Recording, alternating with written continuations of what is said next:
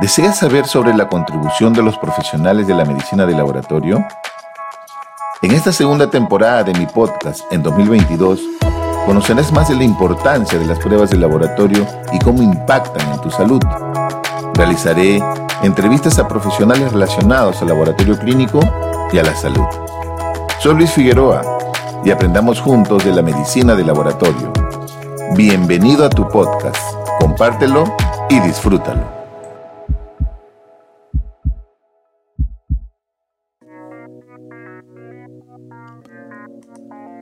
Cuando los anfibios eran predictores de un embarazo, es decir, cuando los sapos o las ranas ayudaban a diagnosticar un embarazo. Hace algunas semanas tuve la oportunidad de viajar a la hermosa ciudad de Arequipa que queda al sur de Lima. El motivo de ir a esta ciudad fue que tenía que realizar una conferencia organizada por una empresa de la industria diagnóstica. Eh, en realidad fue una experiencia muy productiva y agradable. Uno de mis anfitriones en esta hermosa ciudad, el destacado médico patólogo clínico, el doctor Edgar Muñoz Atahualpa, me acompañó en varios momentos de este viaje y bueno, conversando sobre algunos temas de laboratorio, él me contó cómo antes utilizaban a los sapos para el diagnóstico de embarazo en una mujer con su muestra de orina. Esta historia quedó en mi pensamiento, dando bote en mi cerebro, motivo por el cual me dio este, un impulso para escribir este artículo. Hoy en día no imaginaríamos eso, hoy en día cualquier persona, en este caso una mujer o una familia o una pareja que tiene alguna duda, quizás la primer, el primer lugar donde vaya sea una farmacia y pedirá pues una prueba casera, ¿no? Para usarlo con una muestra de orina y poder de repente ver si es que hay o no un embarazo. O quizás se acercará a un laboratorio clínico para que le tomen la muestra y así ver la presencia o no de la presencia de la hormona gonadotrofina coriónica humana que se encuentra en la muestra que determinaría la presencia de un embarazo. Esto hoy en día no es difícil, uno puede hacerlo, pero hace décadas no era así. En el año de 1930, Lancelot Hogben, un zoólogo, médico estadístico y lingüista británico, inyectó por primera vez la orina de una mujer embarazada en una rana sudafricana. Esta rana inmediatamente desobó, es decir, comenzó a botar óvulos o huevitos en 24 horas en promedio, lo que indicaba que se estimulaba con la presencia de la hormona gonadotrofina curiónica de la mujer embarazada en su orina. Eh, esta orina teníamos que haberla inyectado previamente en esta rana. Este hallazgo se fue haciendo muy popular y en la década ya de los 60 inclusive se convirtió en el método de predicción de embarazo más usado en todo el mundo. Su fiabilidad, su bajo costo, su rapidez permitió extenderse en todos los estratos sociales. Por ejemplo, esta prueba se realizaba en los prestigiosos consultorios médicos de Nueva York, tan igual como en algunas zonas rurales centroamericanas, por ejemplo. En adición, la rana eh, podía, volverse podía volver a ser inyectada en 40 días. Por lo tanto, el uso de la prueba era frecuente en consultorios ginecológicos donde inclusive existían criaderos para estas ranitas. En paralelo, un argentino, Galimanini, realiza algo similar, pero ya no en hembras ranas, sino en machos, en, en sapos para el diagnóstico precoz del embarazo. Como antecedente ya existían algunos trabajos de Hussey, por ejemplo en el año 22, quien estudiaba detalladamente la anatomía fisiología gonadal de los anfibios y sus relaciones con hormonas gonadotrofinas.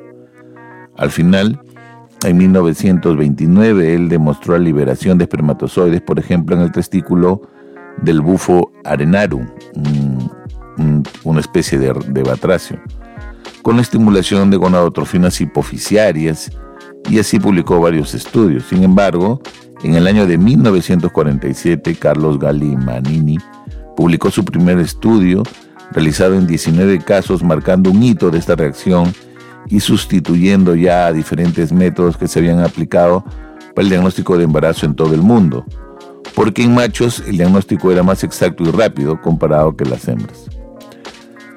Esa reacción se fundamentaba en la especificidad que tenía la hormona gonadotrofina coriónica presente en la orina de la mujer embarazada sobre el testículo del sapo, haciendo liberar espermatozoides y quedando estos libres en sus ampollas seminíferas.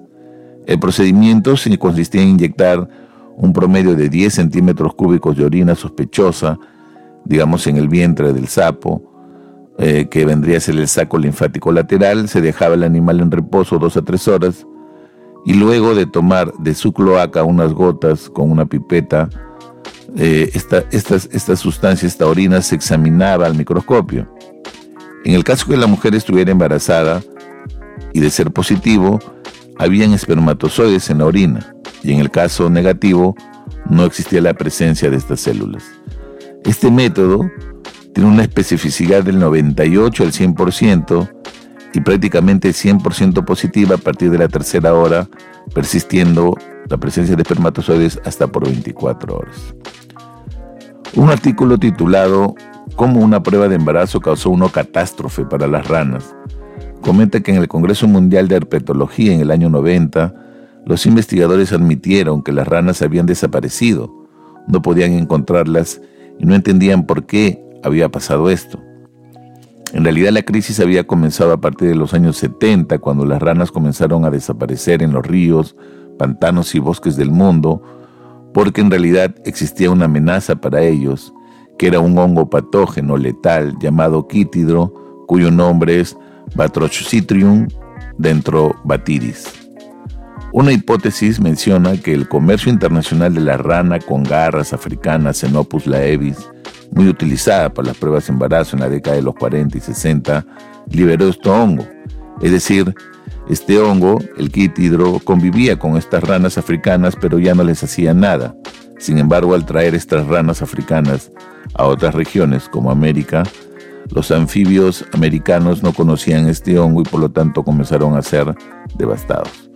Es así como los anfibios africanos que coexistían con este hongo en sus hábitats originales tenían ya una resistencia, pero no los anfibios latinos, por decirlo así. En definitiva, hoy no imaginamos probablemente ir a un lugar y que nos hagan el diagnóstico de un embarazo con una rana o con un sapo. Hoy en día existen acceso a las pruebas de laboratorio. Podemos diagnosticar este, esta condición clínica o diferentes enfermedades pero sin embargo pueden existir aún lugares en este momento en el país o de repente en alguna región en Latinoamérica o en una región del mundo donde puedan estar haciendo uso de pruebas antiguas. Un artículo menciona que probablemente todavía en algunas regiones de Centroamérica están usando los sapos para el diagnóstico de embarazo.